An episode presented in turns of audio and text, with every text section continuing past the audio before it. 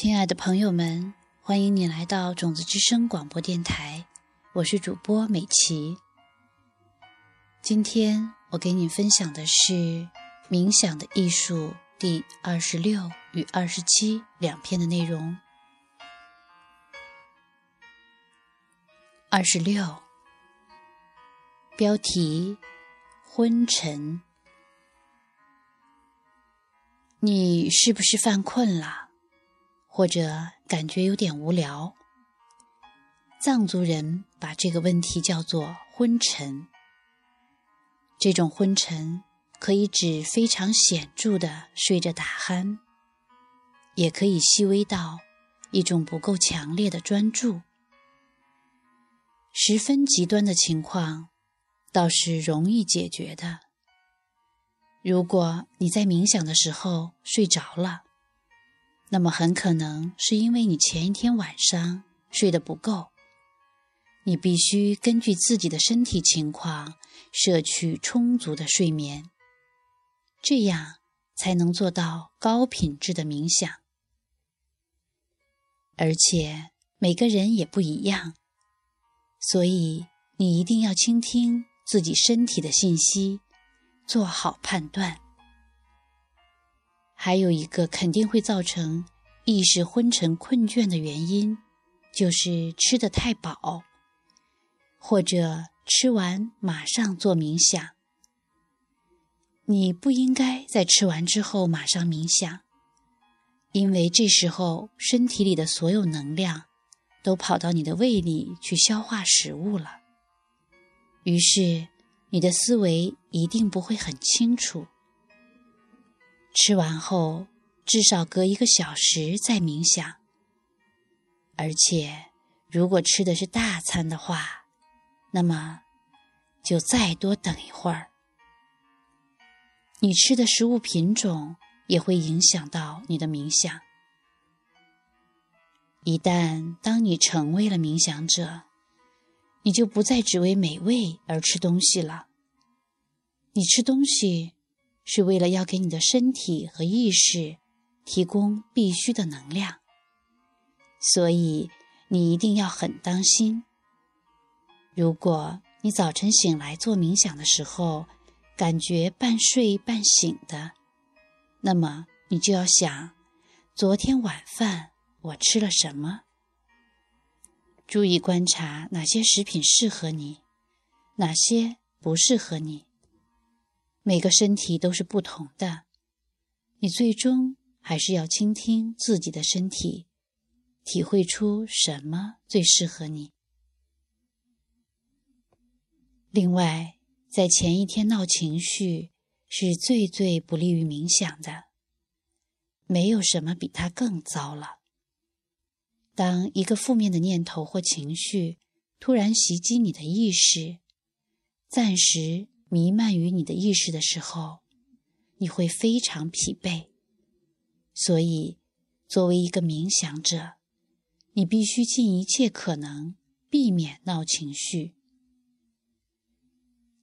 战胜极端昏沉的最佳方法，是从一开始就避免进入那种状态，也就是要避免我在前面讲到的所有那些陷阱。但是，如果你正好发现自己处在这个状态里，那么下面就是一些现场急救方案。这个时候，意识是黑暗的，或者甚至有点消沉。一个好办法就是去想一样明亮的东西，比如太阳的光芒，或者。你也可以去想一样生气勃勃的快乐的东西，比如你所爱的人他的脸庞，或想象当你成为用光做成的天使的时候，会是多么美丽。你必须非常了解自己，知道什么东西一定会把你的意识带出那些黑暗不明的深渊。我的建议是。当你正处在这种昏沉的时候，要想出一个解决办法是很难的。所以事先就要准备好你的快乐解药。现在就来想好你的解药是什么。到现在为止，我们提到的是昏沉的显著表现形式，它有时也被叫做昏睡。这个状态是很明显的，而且它也有很明显的解药。真正阴险的问题是细微昏沉。细微昏沉的讨厌之处，在于你不一定能够发现它。你做的非常安静，意识也能够长时间的专注于对象上，而且这个对象还很清楚，但缺失的是它背后的一种能量。有些人可能这样冥想很多年，都一直达不到真正的冥想专注的极乐，因为他们没有发现这个讨厌的小问题。当你真的沉浸在你的对象中时，你会感到兴奋，感到有激情。这个感觉和你在看一部非常美妙的电影时是一样的。你完全沉浸在故事当中，全神贯注。你需要对你的冥想对象也培养起同样的感觉，兴奋又入神。藏语中有一个词叫“强烈程度”，也可以指锋利的刀刃。你的意识要像刀刃一样锋利，你必须把你的专注力向上推一级，再推一级，再推一级，直到你的意识最大限度的紧握对象，再也不会让对象溜走了。要达到那种激情的最佳方法，也就是达到强烈的专注于对象的程度，就是选择一个你真的感兴趣的对象。你要觉得和这个对象天天在一起是很快乐的事。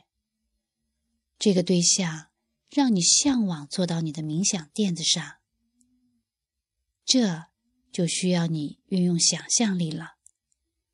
我给你提供的是冥想的基本架构。要把冥想变得有趣，就是你自己的事儿了。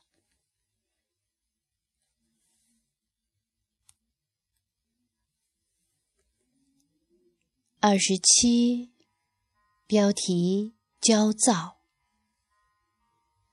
另一个极端是焦躁，和昏沉一样。焦躁也有明显的形式和比较细微的形式。我喜欢把明显的焦躁叫做不安定，这是一种很不舒服的状态。你会动来动去，张开眼睛看看还有几分钟，你就可以从垫子上站起来了。或者，虽然你能保持身体静止不去看时间，但是。你仍然在想着还有多少时间。即使当你在观察你的对象的时候，你的意识却在东碰西撞，不停的做小动作。你想着今天要做的所有事情，想着那个人昨天说的话，计划如何再次邂逅那个帅哥或美女。你的意识对任何一个你的冥想对象以外的东西都感兴趣。它正在进行着的是一连串没用的对话。你为什么不能专心？因为你忘了你最初是为了什么而坐在冥想垫子上的。你的意识太忙乱，太活跃了。你需要让它平静下来。就像把冲到云间、快要失去控制的风筝收回来一样。解药是什么呢？想着一个你认识的、正在经受痛苦的人，想一想，你需要为他来做冥想。想一想，将要来临的你自己的死亡，而且它随时都有可能发生。提醒自己，最初是为什么而开始冥想的？你得想出一个最适合你的解决办法，一个你知道一定会让你静下心来冥想的方法。这个方法会把你的意识从云里雾里拉出来，让你重新回到地面上来，然后。当你感觉你的意识已经充分着陆的时候，你可以试着回到原先的冥想对象上去，看看这一次你的专注力是否有所改进。这就是不安定的意识的解药。细微的焦躁形式是，你的意识虽然保持在对象上。但是，在更深层的地方，仍有着其他的念头。这就好比一条河的表面结冰了，但是冰层下面仍然有水在流动。这个问题的解决办法挺有意思的。当你的意识处在细微焦躁状态的时候，它是把对象锁得太紧了。所以，你需要稍微放松一点，把你的意识稍稍放松，但是也不要太放松了，否则你就会陷入细微昏沉了。我们要把意识放在正中间，就是正好介于昏沉和焦躁之间。如果是初学者，我们会在试图解决昏沉的时候走得太远了，反而进入了焦躁。反之亦然。我们要学会如何在两个方向之间掌控我们的意识，从而达到两者之间完美的平衡。我们只需要多练习就行了。这就是一个观察和学习你自己意识的美妙过程。有些人的个性自然的倾向于昏沉，所以他们得学着去更努力的增强冥想的强烈程度。另一些人比较容易焦躁，那么对于他们来说，最难的事情就是学会放松。但是，当你一旦达到了那个平衡的境界，你会发现。这个中间的意识状态要比两个极端舒服多了，而且你还可以学着去把它运用到冥想以外的地方。我还有一个建议：既然我们的身体和意识有着很紧密的联系，那么如果你经常在冥想中感到昏沉，你也许可以试着把下巴稍稍抬高一点，或者，如果你的最大问题是容易焦躁，那么你也许可以试着把下巴稍稍靠近胸部。你甚至可能会发现，当你感到焦躁的时候，你的下巴自动比原先抬高了，反之亦然。这又是一样，你在观察意识的时候需要注意的事情。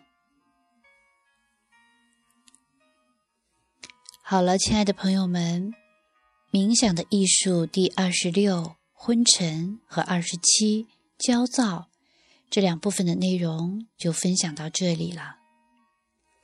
冥想是一种改变意识的形式，希望您能够通过练习。达到中间平衡的状态，也就是介于昏沉与焦躁之间的意识状态。真心的祝您冥想愉快，亲爱的朋友，这里是种子之声广播电台，我是今天的主播美琪，非常感谢您的收听，我们下次再会。